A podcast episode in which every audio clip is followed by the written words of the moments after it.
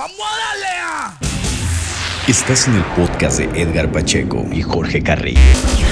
El rincón ecléctico de la teología. Estás en sintonía. Bienvenido a Jesús. Jesús no dijo eso, dijo eso.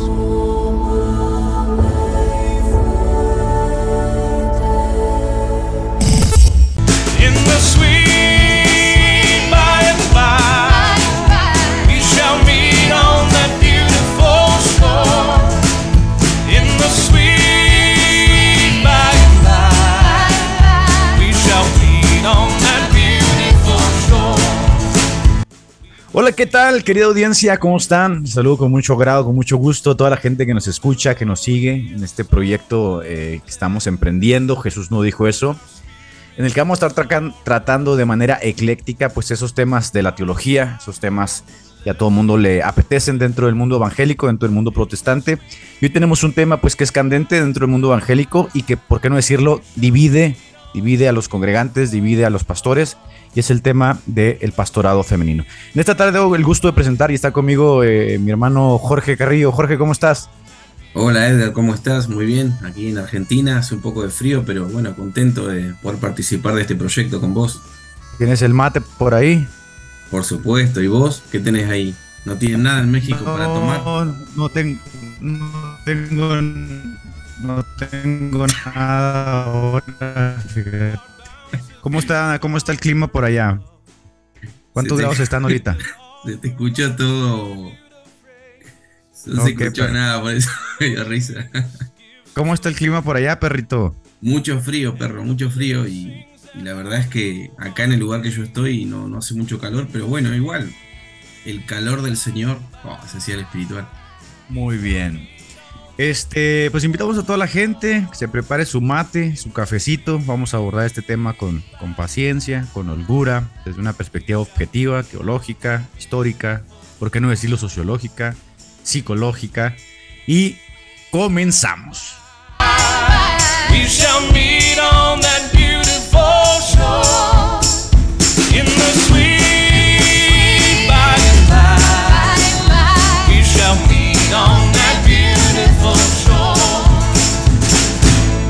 Gracias, gracias por permanecer con nosotros. Un gustazo. Este, este nuevo proyecto lo hacemos con mucho cariño para toda la gente pues que, que busca podcast, ¿no? De contenido teológico. Por ahí tenemos varios proyectos. Jorge tiene su proyecto de cultura teológica.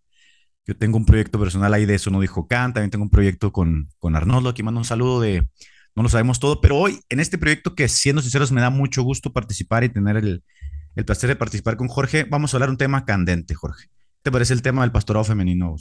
Uh, muy candente y complejo, visto de varias aristas, desde la escritura hasta la historia, en cuestiones sociológicas, psicológicas, como vos dijiste, es bastante complejo el tema, por eso me parece interesante, me gusta lo difícil. Tú sabes que este tema eh, divide a las congregaciones. Hay congregaciones que de facto dicen, bueno, nosotros somos más bíblicos porque no aceptamos a las pastoras y otros dicen, no, es que ustedes están desfasados, están haciendo una interpretación desde un paradigma muy particular. Y luego hay otros que dicen, no, pues a mí me da igual, ¿no? Si hay pastoras no hay pastoras, los hombres no sirven. Y hay muchos argumentos que se, pues que se vierten pues en el debate en torno a ello. ¿Qué piensas de, ese asunto?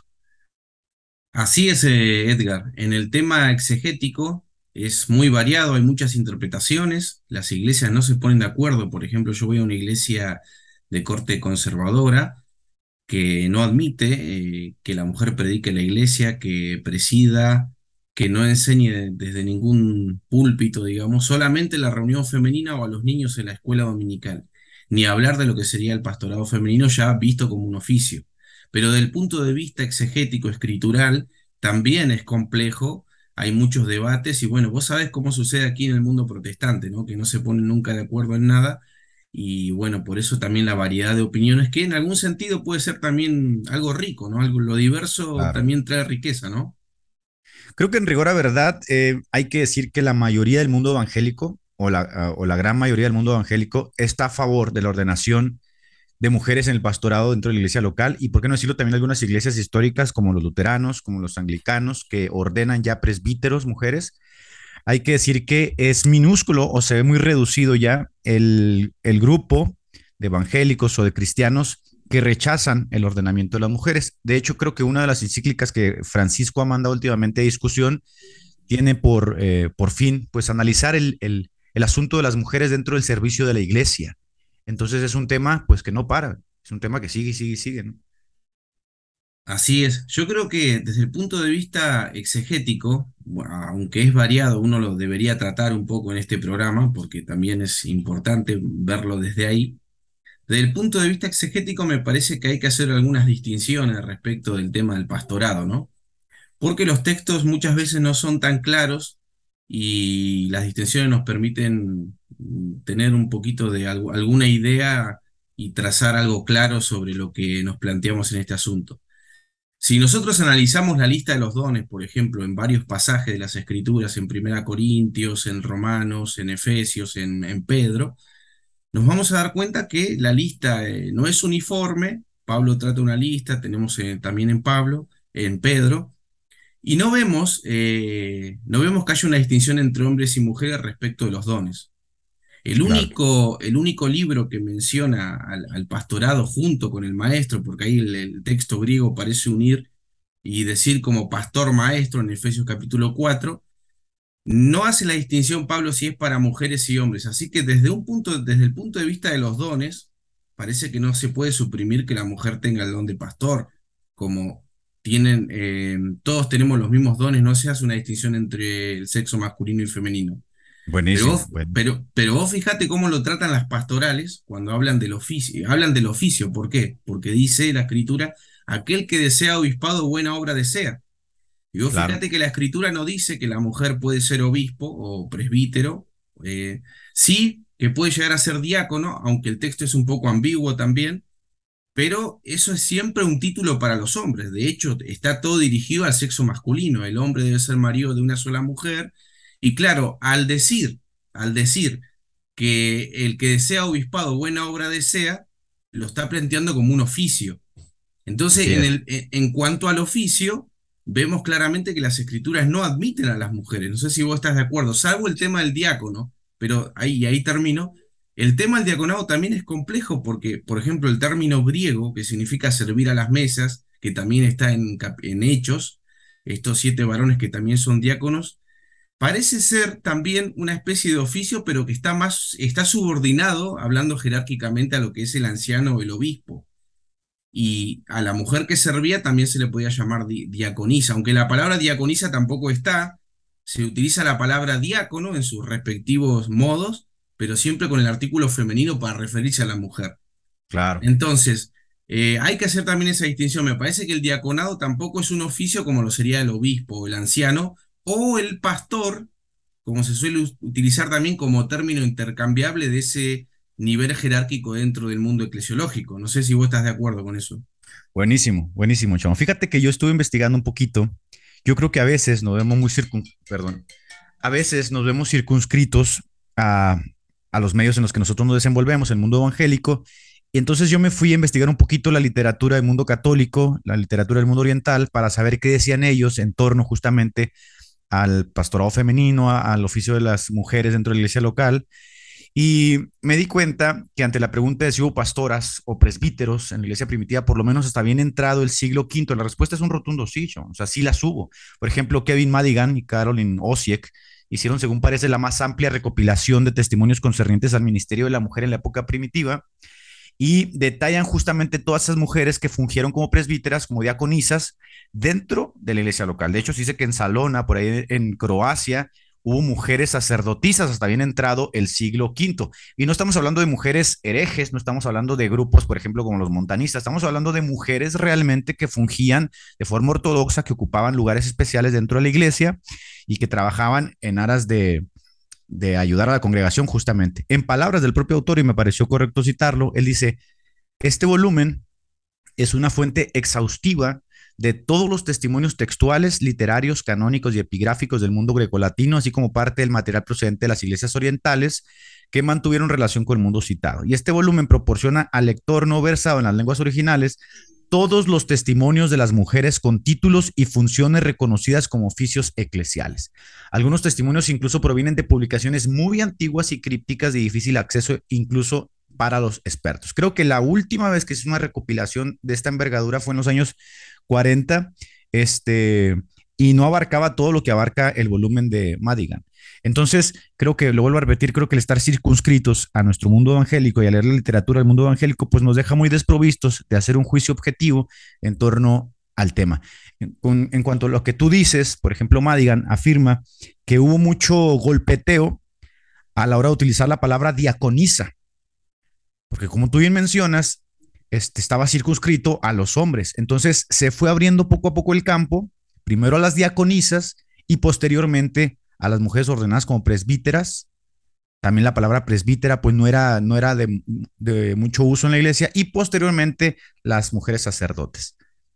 ¿Qué, qué, qué, qué podrías opinar de eso?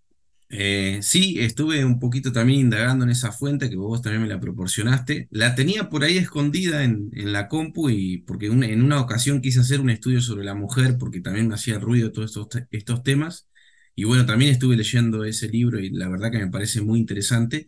Y bueno, el libro también comienza eh, mostrando los mitos que hay sobre la mujer y es algunos de los que vos mencionaste y también otros, como por ejemplo que las mujeres que accedían a cargos eh, eclesiásticos se decía que eran célibes o vírgenes, y esto tampoco es cierto. Em, y también eh, noté algo, no sé si vos te diste cuenta, eh, respecto de las fuentes que él plantea, que, bueno, como, como vos dijiste, se encuentran en los epitafios de las tumbas, son epigráficas las fuentes, porque obviamente el, no, no, no van a, la historia siempre los poderosos ocultan, ¿no? Los ortodoxos han ocultado las cosas, no van a aparecer las, este, estos datos en, en, la historia de la iglesia oficial, eso quería decir. Y, bueno, entonces en ese sentido se encuentran este, un poco escondidas.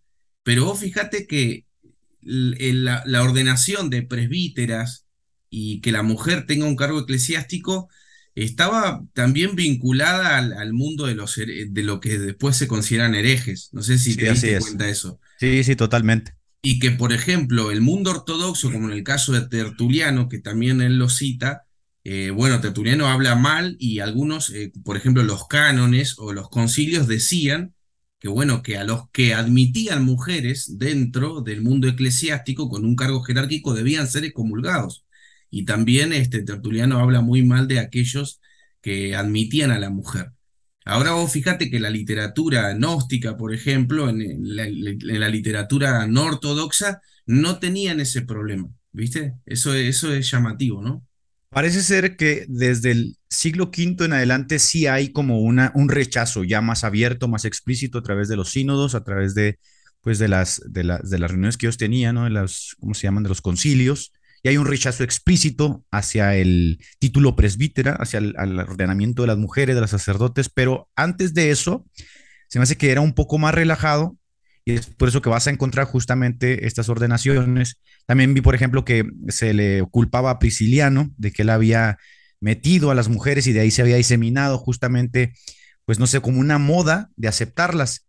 Algo que sí noté es que muchos de ellos se cuestionaban y se preguntaban qué hacer con esos textos que tú acabas de mencionar, que obviamente todo gira en torno a los textos de Pablo, que son muy explícitos. Por ejemplo, hay textos donde dice que la mujer debe permanecer en silencio, que no permite a la mujer que enseñe, que se calle, que la mujer debe aprender en su casa, ¿no?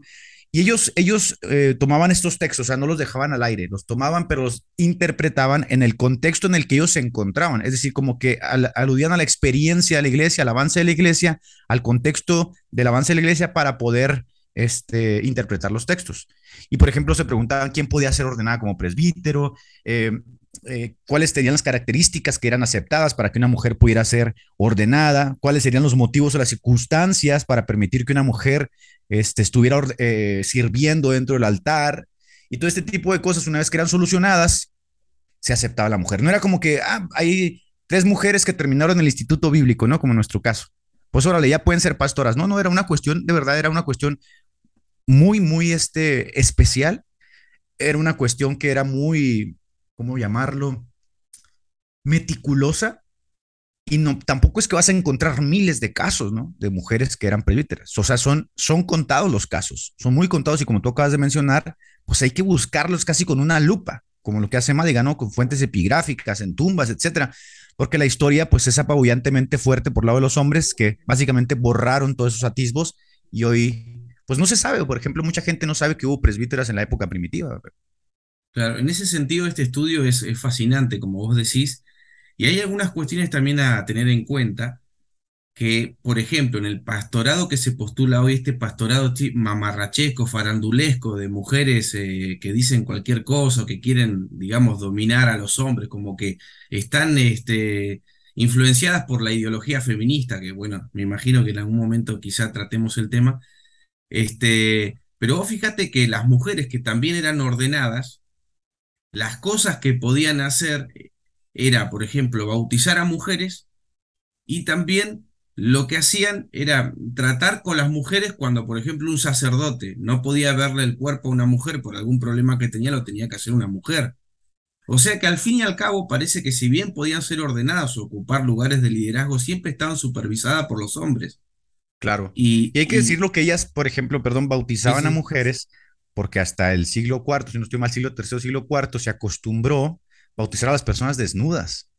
Sí, se, se bautizaba a las personas desnudas, se les ungía todo el cuerpo y pues no era lícito que los hombres vieran a las mujeres y que las mujeres vieran a los hombres, entonces se requería del trabajo de una mujer, pero al ser la ordenación de un sacramento, pues se requería una mujer ordenada como tal, ¿no?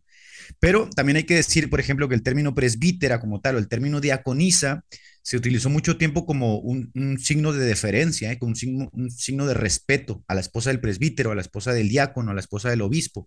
Es decir, podías llamar a la, esposa del presbítero presbítera podías llamar a la esposa del diácono diaconisa, podías llamar a la esposa del obispo obispa, sin que por ello las facultara de algún poder en específico.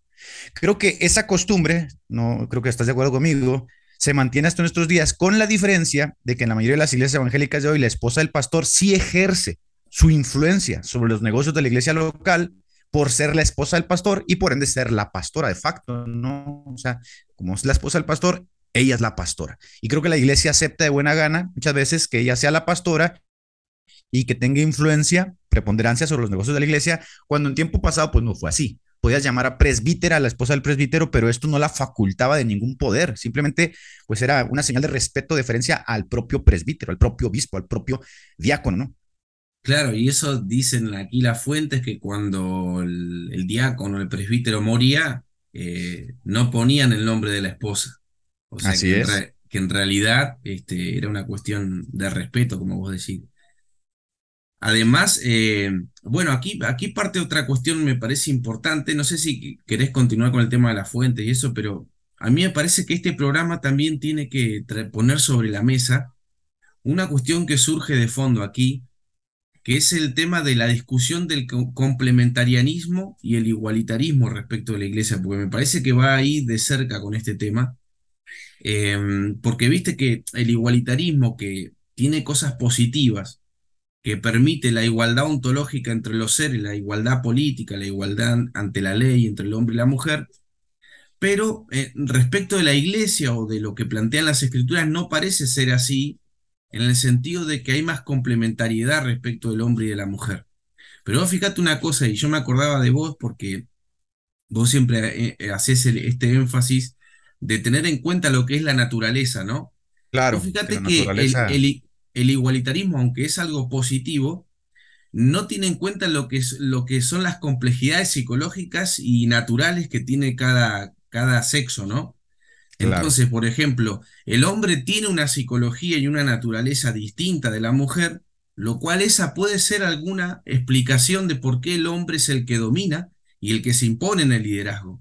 Si vos no tenés en cuenta esas cuestiones psicológicas y naturales, vos y, homogeneizás todo, porque la sociedad te lo dice o porque las ideologías se imponen, eso también es un problema, ¿no? Y eso también se filtra en la iglesia y es por eso que hoy en día puede haber una mujer, por ejemplo, que es pastora de toda la iglesia, cosa que no habría ocurrido nunca porque siempre han estado los hombres supervisando lo que hacían las mujeres por más que tenían este, un puesto de, liderazgo. Yo creo que acá vos podés aportar algo respecto del tema psicológico y natural, ¿no?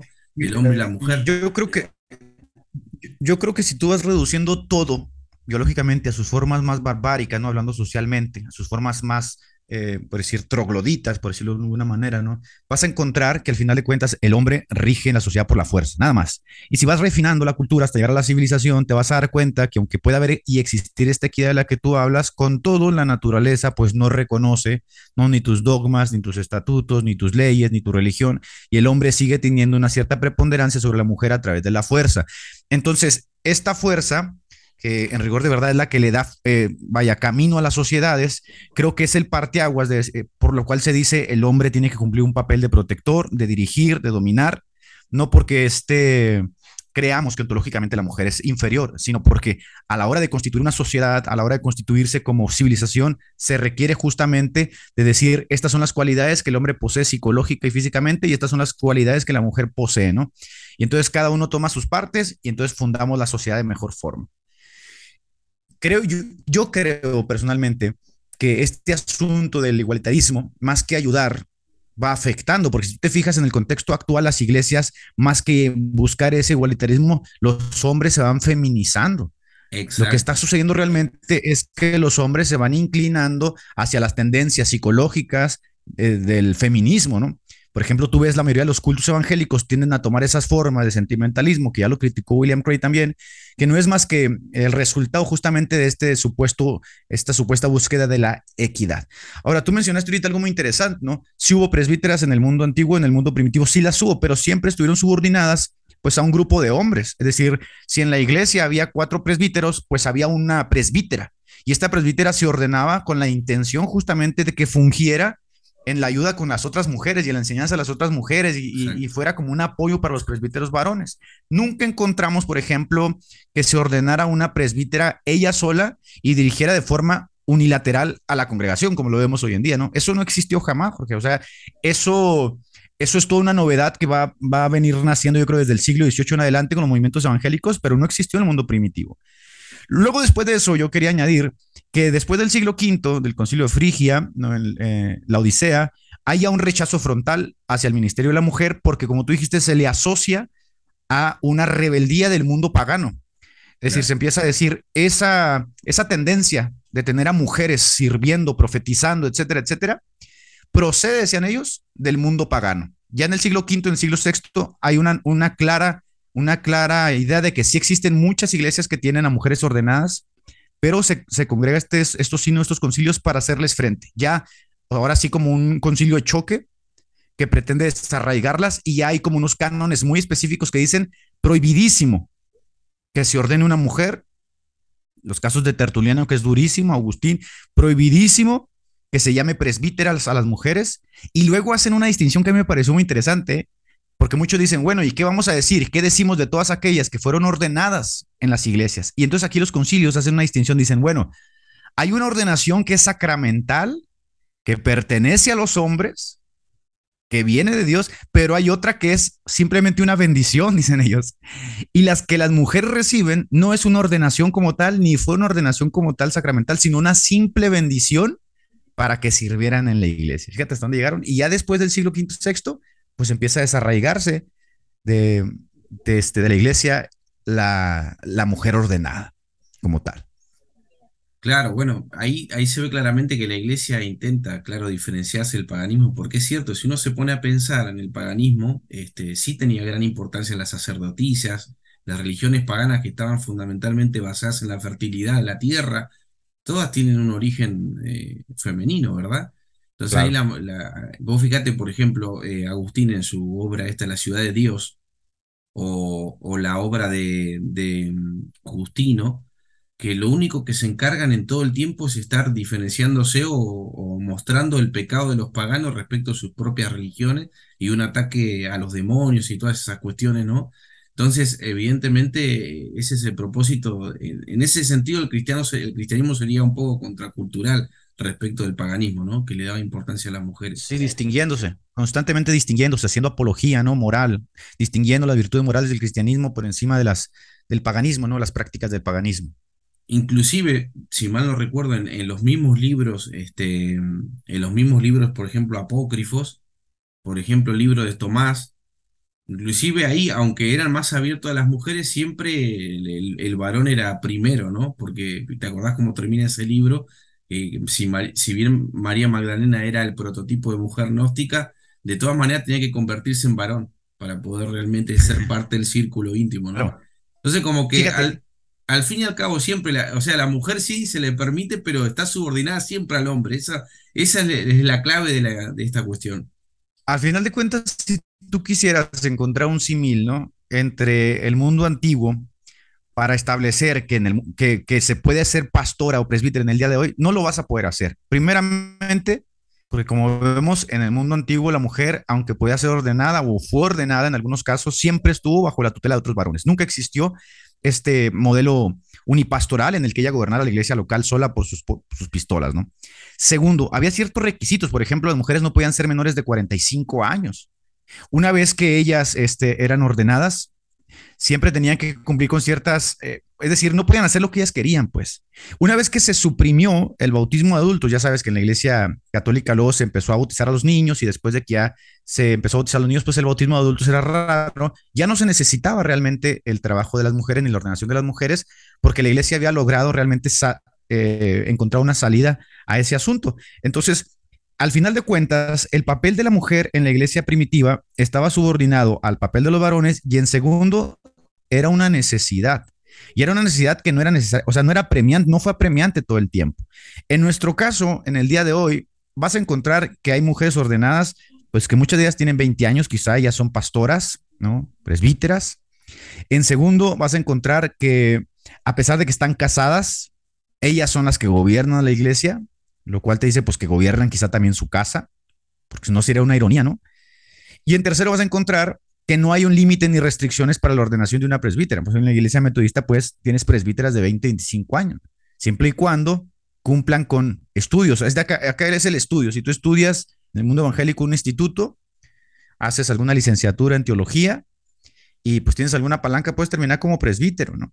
Entonces no hay como una relación de decir, es que estamos siguiendo el modelo de la iglesia primitiva y estamos interpretando los textos a través de los ojos de la iglesia primitiva, porque no, no existe, no existe tal cosa, no, no existe tal cosa, esa es la realidad.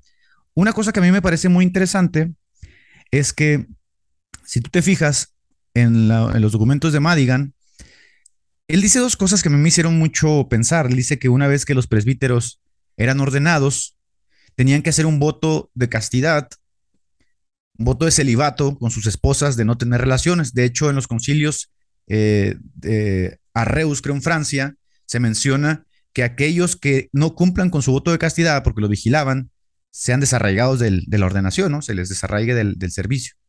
Pero a las mujeres que eran ordenadas se les pide, se les pide a las mujeres que sean ordenadas, que aparte de que ya tengan más de 45 años, no vas a encontrar mujeres ordenadas menos de 45 años, vas a encontrar 50, 60, 70 años, ¿no? El mínimo era 45.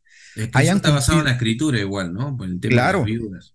Vas a encontrar que ya habían cumplido con sus obligaciones en el hogar. Ya, ya, ya estaban libres realmente. O sea, no tenían obligaciones ni con su esposo, ¿no? Ya eran unas personas grandes, no tenían obligaciones con hijos. Muchas de ellas a lo mejor ni los tenían. Pero, ¿qué piensas tú, por ejemplo, de una muchachita de 25 años que es ordenada al pastorado y queda embarazada el primer año de pastorado? Estamos diciendo que no, estamos, no estoy discriminando, estoy diciendo que por un gran tiempo se va a deber biológicamente a su niño. La demanda que el niño le va a hacer a esta mujer va a ser impresionante, no tanto física como psicológica y como espiritualmente. Entonces, ¿cómo puedes atender realmente una congregación si biológicamente te ves impedida, si físicamente te ves impedida y la fuerza que requieres para llevar a cabo ese trabajo, pues te la está demandando tu hijo, que es lo natural, ¿no? Creo que por ahí una alusión también que Pablo hace que dice que es mejor estar no, no estar casado justamente por lo mismo, ¿no? Porque el casado se debe eh, a su esposa, ¿no? Mientras que pues, el soltero pues puede preocuparse libremente de las cosas del Señor. Creo que es algo parecido. Una mujer que está embarazada, una mujer que queda embarazada y lo que tiene dos, tres hijos, pues se debe a su hogar. Por sentido natural se debe a su hogar, a su prole, ¿no? Entonces, esa parte a mí se me pareció muy interesante, que por ejemplo, ellos no ordenarían a una mujer que tiene obligaciones en su casa con sus niños. Claro, está bueno eso que decís porque aterriza en la realidad concreta, ¿no? Y la verdad que la sabiduría antigua siempre captó esto, ¿no? De, por ejemplo, de Aristóteles ya se dice que los jóvenes no pueden gobernar o no pueden ser políticos porque están sujetos siempre a las pasiones. Claro. Y vos fíjate que Pablo dice que las, bueno, que, que las mujeres, que las viudas tienen que tener una, una serie de características, tienen que haber sido hospitalarias, haber servido a los santos, y las mujeres jóvenes que se, que se apuran a hacer votos, luego son llevadas por sus pecados. ¿Por qué? Porque no están preparadas, no están maduras para hacerlo. Ese es un problema que tenemos hoy en el mundo moderno, ¿no? Que no hay sabiduría, ¿no? No, no hay discriminación de, de- de- las cosas eh, espirituales en este aspecto y me parece que hay que, hay que reflexionarlo. Esto, esto que vos decís es muy importante. La juventud eh, tiene que, tiene que buscar la sabiduría, que no, no consiste solamente en tener un, un cúmulo de información de libros en tu cabeza, sino empezar a darte cuenta que realmente eh, la iglesia, digamos, eh, la misma escritura lo dice que el joven no, no es bueno que sea apto para el gobierno de la iglesia porque se necesita madurez. Bueno, vos fuiste pastor, ¿no? Y Yo estuve siempre que- bajo, yo estuve siempre bajo el cargo de otros pastores. Mi, mi pastorado nunca fue unipastoral, siempre fui copastor, copastor, copastor, bajo el cargo de pastores más grandes. De hecho, yo estoy muy a favor del, del pastorado así, ¿no? En consenso con otros pastores. Creo que es muy sano, creo que es muy sano tener esos contrapesos. Yo te hago una pregunta, te hago una pregunta personal aquí y para la gente Sí, que nos está escuchando también. Personalmente, yo no estoy a favor del pastorado femenino. Tampoco no es una cuestión de machismo, de misoginia, ¿no? Por lo que estamos platicando y por lo que estamos viendo de cuestión natural, psicológica, histórica y teológica, pues a mí me hace más la balanza cargarme para estar este, no a favor del asunto de las mujeres, el ordenamiento de las mujeres. Pero te hago una pregunta a ti personal. ¿Qué pasaría, por ejemplo, si en tu iglesia hubiese cuatro pastores y se llegara a la, a necesidad de necesitar una mujer? ¿Tú crees que sería bueno ordenar a una mujer en ese contexto, en el contexto de la iglesia primitiva? Es decir, somos cuatro pastores y requerimos la ayuda de una mujer que pastorea a las mujeres como tal. ¿Tú qué piensas? Mira, yo no, no, no estaría a favor que se ordene a una mujer, pero sí estaría a favor que de alguna manera tenga un tipo de liderazgo frente a las mujeres. O sea, no necesariamente debería ser ordenada obispo o presbítero dentro de la iglesia. Va, yo no, no, no lo veo necesario. Lo que pasa es que, claro, yo estoy muy acostumbrado a las denominaciones a las que yo pertenezco. Y la mujer, Claro. por ejemplo, por más que tenga cierto liderazgo en la iglesia, nunca va a ser parte de la jerarquía de la iglesia. Entonces, para mí no haría falta que sea reconocida como obispo presbítero, porque este, tendría una especie de liderazgo en- entre las mujeres. De hecho, ocurre eso, ocurre. ¿Vos sí estarías a favor? Fíjate que si hubiera un tipo de reforma dentro de la iglesia evangélica en el mundo actual, creo que sería una buena manera de empezar como a controlar el ministerio eh, que existe entre las mujeres. Ahora, yo creo que hay mujeres con una devoción muy real, ¿eh?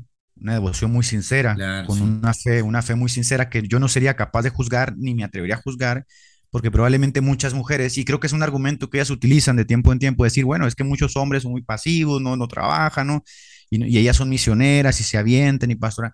En ese caso yo no juzgaría su devoción, tampoco juzgaría este, su fe, ¿no? Toda esta militancia que hacen a favor del evangelio. Yo me quedaría como en reserva. Yo diría que si se tuviera que hacer una reforma, ¿no? En el mundo evangélico, esa sería una buena manera de empezar a poner como los cimientos de una reforma, ¿no? Decir, bueno, sí va a estar permitido el pastorado a mujeres, pero vamos a empezar a poner orden de esta forma, ¿no? Vamos a poner sus cuatro pastores, tres pastores, siempre bajo el gobierno de otro pastor. De otra forma, no, no estaría de acuerdo. Pero eso sería como un caso extremo, ¿no? Eso sería como un caso extremo. En este caso, si no se diera, yo no estaría a favor del pastorado femenino. Fíjate que una cosa que leí bien interesante en las fuentes de Madigan es que dice que otra de las razones por las cuales se empezó a prohibir la ordenación de las mujeres o que se sentaran o ocuparan lugares especiales en el altar era por el asunto de la menstruación. Y es que hay que entender que antes no existían las toallas femeninas, ¿no? existía esta, vaya, esta higiene en las mujeres como existe en la actualidad. Entonces muchas mujeres, sin darse cuenta, terminaban menstruando en el altar. Entonces imagínate el choque y el impacto para, la, para esa gente tan quisquillosa, ¿no? Yo sé que estamos muy depurados ya de ese tipo de visión, pero para estos sacerdotes, para estos presbíteros, ver a una mujer menstruando en el altar y teniendo todos estos pasajes de la Biblia del Antiguo Testamento donde aquello hace alusión a la impureza, hombre, mano, pues fue, fue un choque impresionante. Entonces yo, yo leí ahí que muchas mujeres por causa de la menstruación también fue como un argumento de decir, no, no, no, no, es que estas mujeres no pueden estar en el altar. Son mujeres, la naturaleza nos dice que no está bien y estamos desobedeciendo lo que la misma naturaleza nos dice y lo que mismo Dios nos dice, ¿no? ¿Qué piensas de eso? Bueno, pero eso podemos pasarlo al mundo moderno y en realidad vos fíjate que las críticas que se le hacen a las mujeres pastoras hoy en día, ¿cuál es? La vestimenta. La vestimenta. La vestimenta Ándale, que ese es un provocan. pues. exacto. Lo que pasa es que, claro, ¿no? En otros, en, en- de otra forma, ¿no? Igual me imagino, no sé qué opinás vos, que todas esas disposiciones de la virginidad y todas estas cuestiones de la pureza ritual, un poco se debe también a la influencia mística y esas cuestiones de, la época antigua, ¿no? Puede ser, o sea, de alguna manera el cristianismo nunca va a poder eh, quitarse de encima el peso del contexto de la cultura en el que se va desarrollando. Claro, Y tú hoy te fijas, las mujeres de hoy van a hacer una defensa ultranza, decir, es que somos libres, tú no nos puedes dirigir y decir cómo nos vamos a vestir. Oye, pero es que en la religión en la que estás militando sí hay como ciertos códigos, exacto. hay como ciertos códigos importantes que nos distinguen de cierta manera del mundo en el que tú te desenvuelves y que hacen como la distinción, ¿no? de la cultura del mundo y nuestra forma de vivir en el, en el, en el reino de, Dios, ¿no? Entonces sí sería un buen símil, qué bueno que lo mencionas, esto de la menstruación que ellos detectaron, porque no había toallas femeninas y algunas menstruaban en el altar, y esta situación de la vestimenta en el día de hoy, porque la vestimenta puede ser muy provocativa realmente eh, en la mujer. Te, te quería decir algo respecto a lo que vos dijiste de si yo aceptaría eh, que una mujer esté, eh, digamos, con un grupo jerárquico dentro de la iglesia. Eh, te aclararía que si en el caso de que lo aceptara, que no sea la esposa de ninguno de ellos. Eso sí. Pues que siempre es lo mismo, ¿no? Pero escúchame, vos sabés que eh, algo que es más trivial, no, no, no tan serio como cuestiones que estamos planteando aquí, pero se ve, por ejemplo, en las iglesias eh, más conservadoras que no admiten de ninguna manera la influe- eh, a la mujer en el pastorado eh, como oficio, ¿no? Este, si- siempre la gran influencia de la mujer en el, en el pastor, ¿no? Eh, Claro, y, al- y algunas mujeres dicen, ¿no? Al final eh, la mujer no, no está, no, no, no está de oficio, no tiene el oficio, pero se ve la palabra de ella, se ve en, en el hombre, ¿no? Entonces, Y ya no, ya no es la simple deferencia de referirte a ella como pastora por, por este, por respeto al pastor, ¿no? Sino que ya sientes el peso de saber que realmente la que lleva las cuerdas, la que lleva la rienda en la casa y en la iglesia es ella. Y al final de cuentas, una palabra, tú sabes que domina al hombre, lo, lo doblega. Y tú ves, ¿no? Muchas veces me ha tocado casos, pastores, que lo dicen de forma jocosa, de forma así, pues trivial, como tú mencionas, no, pues la que manda es ella. Pues en realidad sí, la que manda es ella Exacto. y ella y es la que toma la decisión final en la casa, ¿no? Entonces, este control que ellas llegan a tener y llegan a ejercer, pues se ve también eh, expandido en última instancia a los congregantes de la iglesia, ¿no? Los congregantes de la, de la congregación. Fíjate que eh, yo estaba pensando, por ejemplo, en los argumentos que se esbozan a favor del pastorado femenino, aparte de los textos bíblicos, ¿no? Esto que tú mencionar, que no hay diferencia ontológica, etcétera, que somos mujeres y hombres somos iguales, esto que mencionaste de los dones que es muy interesante, que yo no lo había pensado como tal. Pero me he dado cuenta que muchos de los argumentos que existen son emocionales, sentimentales, por ejemplo, pues ¿qué puede hacer un hombre que no puede hacer una mujer? Un hombre puede predicar, la mujer también puede predicar. Un hombre puede ser misionero, la mujer puede ser misionera. Entonces, en última instancia, intentan como pasarle la bola al hombre y decir, en realidad, la única razón por la cual tú estás en contra del pastorado femenino no es otra más que porque eres misógino, hay una suerte de machismo oculto en ti, en pleno- Patriarcalismo. patriarcalismo en pleno siglo XXI, que demuestra que en realidad lo que tienes es una versión per se hacia las mujeres. ¿Tú qué piensas de, de ese asunto, de esas, de esas críticas que se lanzan luego a aquellos que estamos en, eh, en contra, pues, pues, decirlo de alguna forma? Claro, algo de razón en algunas cuestiones tienen, porque vos fíjate que las mujeres eh, siempre, siempre en todo lo que hemos estado planteando, están pero siempre en roles secundarios, ¿sí? En roles secundarios. No son siempre primero entre iguales, como para decir, para Claro. utilizar un término.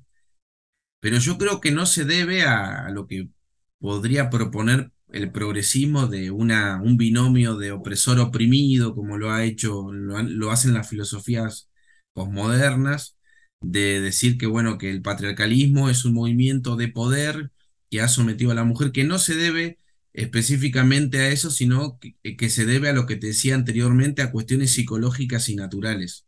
Aunque no se pueden fundamentar quizá de una manera absoluta, decir, bueno, esto es así sí o sí, porque también el hombre, más allá de que tiene una naturaleza física y psicológica, él también es un animal social que se ve moldeado por la cultura, ¿no? Entonces no es fácil la situación, pero yo me atrevo a decir que algo de eso hay, en por qué estas diferencias, ¿no? Y que la Biblia en algún sentido lo soluciona con el complementarianismo que te decía anteriormente, ¿no? Lo soluciona, pero no sé si lo soluciona para una mujer que está empoderada hoy en día, ¿no? Que realmente ve esto como una dialéctica de poder. Ese es el problema para mí. Digamos que las mujeres ahora sí tienen un discurso que las, eh, que las ayuda, que, que les permite empoderarse, y el hombre es como que está en una situación de desventaja porque no sabe cómo salir de ese atolladero de decir, bueno, sí, es verdad, es verdad que ustedes siempre han ocupado los roles secundarios, si lo quieren ver así, y es como que no sabemos cómo sobreponernos a esa situación porque desde el punto de vista meramente psicológico o filosófico no, no alcanza para fundamentarlo. Eso es la sensación que yo tengo. Sí, como que nos sentimos apoyados de ver que por primera vez ellas tienen como todo un soporte detrás que va empujando y que nos, nos va llevando como a ese punto de inflexión a nosotros, ¿no? Decir, bueno, y ahora que ya te demostramos que eres un troglodita, que te demostramos que eres un misógino y un machista, ¿qué vas a hacer, no? ¿Vas a seguir con esa, esa careta contra nosotras? Y muchos hombres ceden, ¿no? Muchos hombres ceden. Fíjate que yo estuve investigando el por qué la iglesia metodista en específico, pues en la que yo pertenezco, Juan Wesley había ordenado mujeres. Me pareció un caso muy interesante, dado que Juan Wesley, como tú sabes, pues viene del trasfondo anglicano, en el que pues en el siglo XVIII no había ordenamiento de mujeres. De hecho, hasta el siglo XVIII eh, creo que es ah, toda una novedad, ¿eh? vuelve a empezar el ordenamiento de mujeres en el mundo evangélico. Y me encontré con que el argumento de Wesley no era bíblico, como decirlo de alguna forma, ¿no? El obispo de Londres se había negado a ordenar pastores en América las razones que él daba es que no estaban preparados, no sabían griego, no tenían este, preparación académica, muchos de ellos eran pues simplemente predicadores itinerantes y él se, él se negó, él se negó a ordenarlos. Entonces Wesley se vio en la necesidad de romper con la iglesia anglicana, darle forma oficial al movimiento metodista y ordenar él mismo pastores. Hasta ahí quizá puede haber como una justificación, ¿no? Que tampoco mucha gente puede decir, no, no es justificable, ¿no? Él nunca debió haber ordenado. Pero luego viene la pregunta, ¿pero por qué ordenó mujeres? Si tú consideras que Wesley viene siendo como el padre del evangelicalismo y que muchas, muchas denominaciones pues vienen siendo como hijas de ese movimiento, uno se pregunta por qué Wesley ordenó mujeres. Y yo noté que había varias mujeres muy prominentes en el sentido místico. Y es que volvemos al punto, ¿no? Había profetisas, había mujeres con dones muy fuertes, muy característicos, como fue Falmer, que estaban trayendo mucho auge en el movimiento metodista y Wesley se dio cuenta de que si no ordenaba a estas mujeres, pues muchas de ellas iban a crear grupos alternos, como yo, yo creo con el montanismo, ¿no? Que tenía mujeres ordenadas que profetizaban, etc. Exacto. Y lo que él hizo es que ordenó mujeres atribuyendo, atribuyéndose esta idea de que la iglesia, a causa de la experiencia que se va añadiendo a, a través de los tiempos, requiere que se vaya actualizando. Entonces él dijo, el movimiento está creciendo, no tenemos los suficientes hombres, ¿qué hacemos? Vamos a ordenar mujeres. Me pareció muy interesante porque he escuchado muchas veces que uno de los argumentos que dicen las mujeres es que ellas tienen que salir al quite, al trabajo evangelístico, pastoral, porque los hombres dicen, porque los hombres son los culpables. Entonces, en última instancia, nosotros, dicen ellas, somos los culpables del ordenamiento que ellas tienen. ¿Cómo, ¿Qué piensas de eso? Bueno, sí, eso también eh, lo, he visto, por ejemplo, en la denominación donde yo estoy, eh, de, por ejemplo, se abren testimonios en, en, lugares sobre la denominación y resulta que tiene que estar una mujer liderando porque se queja que el hombre, digamos, no se pone los pantalones para liderar. Así que al fin y al cabo siempre el hombre está involucrado. Edgar, quería el hombre es el culpable de alguna otra forma. el hombre termina siendo el culpable. de si es ordenada es el culpable y si no es ordenada es el culpable. Exacto. Que quería decirte algo que, respecto de la vestimenta que se me ocurría y es lo siguiente. Vos fíjate que hoy eh, este aspecto natural que es dejado de lado en pos de lo cultural, vos fíjate una cosa que los que criticamos o, no, lo que vemos mal que una mujer con un con un prominente trasero, por así decirlo, tenga una pollera apretada y esté hablando eh, como pastora en una iglesia, y, uno la critique. ¿Por qué la critica el hombre? La critica porque provoca, ¿verdad? Sí, claro. Porque, ¿Y eso qué factor? ¿Eso es un factor cultural o natural?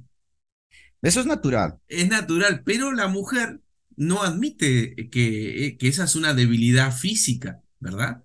Claro. Entonces, como que vos No. fíjate que ahí el deseo natural, o lo, o lo natural, por así decirlo, tiene que estar subordinado a la cultura y las mujeres no entienden eso. Es por eso que no le importa el tema de la vestimenta. Te das cuenta que hay una que alguna ocasión- subordinación, ¿no? Claro, fíjate, Chabón, que en alguna ocasión en el Instituto Bíblico salió el tema a relucir del, pues de es- esa vestimenta, ¿no? Que provoca, ¿no? Que está, eh, que está muy adherida a la carne, que se te pega a los, muslos, que pues hace que se note de manera prominente, ¿no? Los muslos de la mujer, la carne de la mujer, que para el hombre pues llama mucho la atención. Y entonces surgió la pregunta ahí en la clase de, en la clase de teología sistemática y el, el pastor respondió y dijo, pues, estaba a favor del pastorado femenino, obviamente dijo, ¿y qué pasa con los hombres? Dijo, que despiertan también las pasiones de las mujeres y que se suben al altar y que son pues con sus bíceps bien marcados, dijo, se les ven los pectorales marcados en la playera, también tienen sus, sus, este, sus, su retaguardia bien prominente. ¿Qué podemos decir al respecto? Dijo él. Entonces estamos en la misma situación. Los hombres, dijo, también deberían de cuidarse y no vestirse de esa forma. Yo creo que de alguna forma, fíjate, tiene razón, ¿eh? De alguna forma tiene razón, porque obviamente las mujeres también se sienten atraídas por otros hombres. Y creo que ese asunto se resolvió ya por ahí del siglo 7 u 8 con el asunto de la, de la sotana, que era una identificación con el pueblo de manera eh, humilde, ¿no? Te ponías la sotana y se acababa el asunto. Ahora, nosotros hemos adoptado en el mundo evangélico el caso del, del traje. No sé si en tu iglesia también usan el, el traje, ¿no? Sí. Su corbata, Eh, no saco todos, pero sí se usa así. pero en las iglesias más modernas ya no es tan común el traje, sobre todo en las iglesias pues ya de, de corte progresista, pues ya el pastor se siente con la libertad de salir en shorts o en, ¿cómo le llaman ustedes a estas? La estas chomba, chomba o remera. la remera. Entonces, si el tipo pues va al gimnasio, se le notan los, los bíceps y se va con una remera a predicar, pues yo creo que es un buen argumento también, ¿no? Pero en el caso de la mujer, como no hay una línea de vestimenta, con el caso de los hombres de ponerse un traje, sino que ella se puede poner una falda, un vestido ajustado, una, una playera pues que esté escotada, creo que es mucho más complicado, ¿no? creo que es mucho más difícil, porque hay mujeres pues que tienen, pues han sido, ¿qué se puede decir? Han sido privilegiadas por Dios, ¿no? Con, esa, con esos cuerpos. Esas Entonces, curvas. ¿qué se puede hacer ahí? ¿Qué- sí, ¿qué se puede hacer ahí? Ponerles una sotana cuando se suba, ¿no? Ponerles, se utilizaba antes la falda, pero incluso algunas faldas de esas pentecostales, pues se ven esas curvas, ¿no?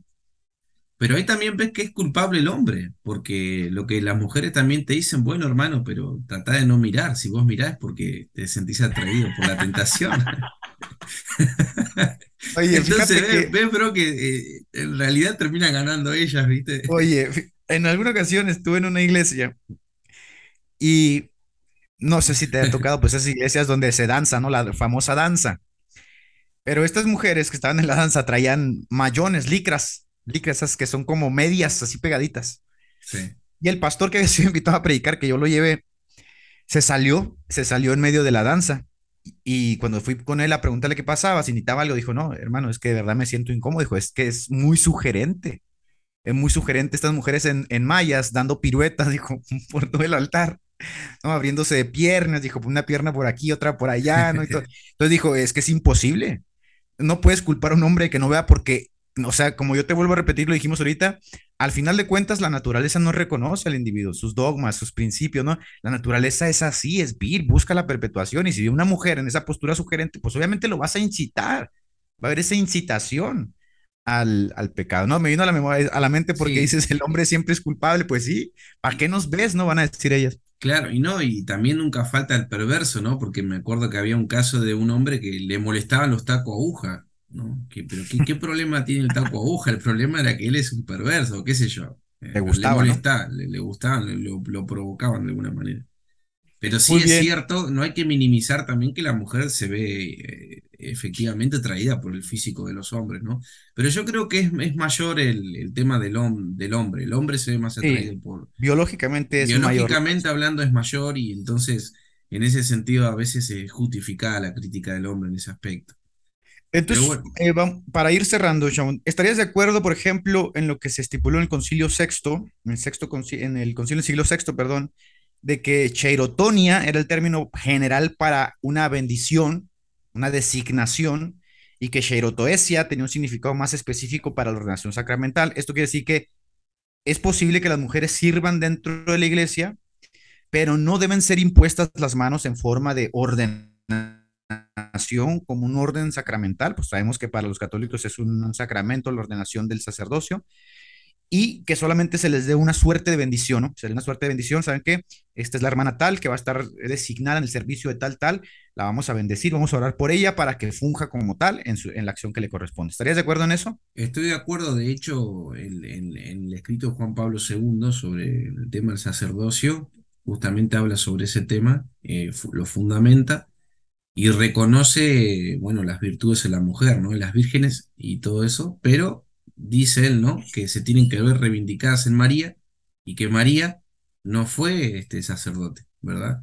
Pero en ella es. ven, se ven reivindicadas en cuanto a dignidad.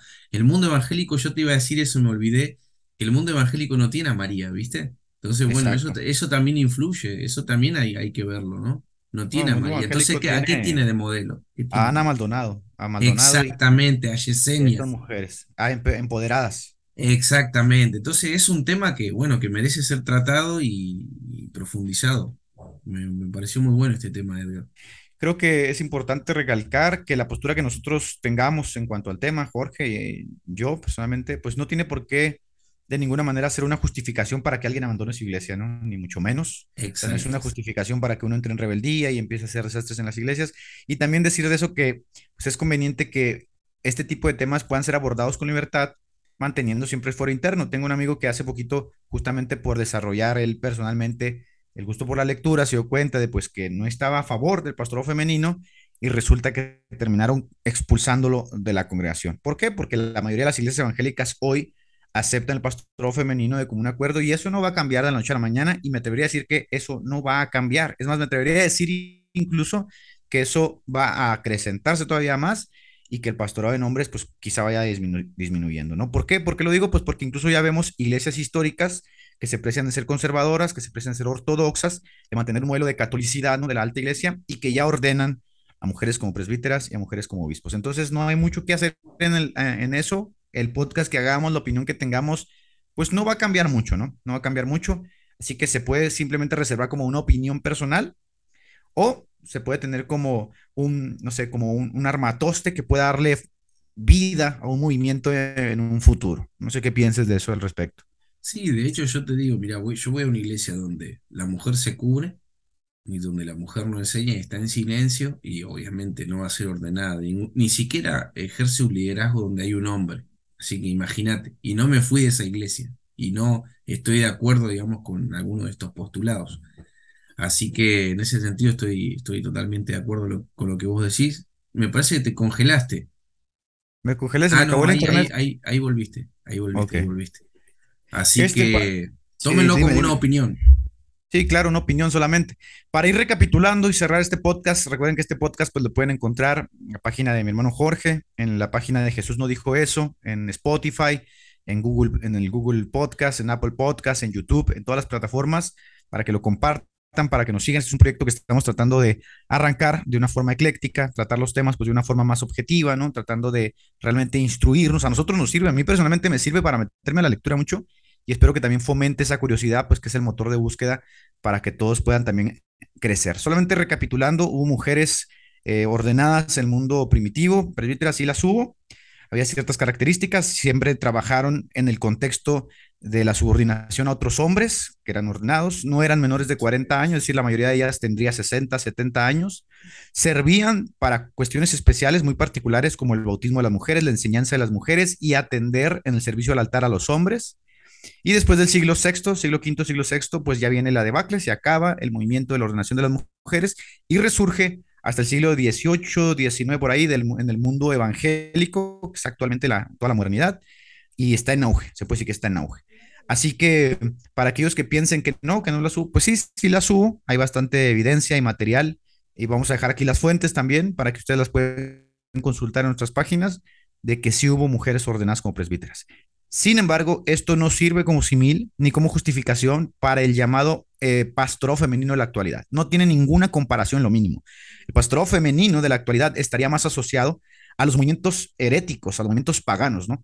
De esa libertad eh, que tenían las mujeres, por ejemplo, los movimientos montanistas, los movimientos priscilianos, quintilianistas, que no se corresponde con la ordenación que sí era ortodoxa, conservadora de los movimientos de la iglesia cristiana temprana.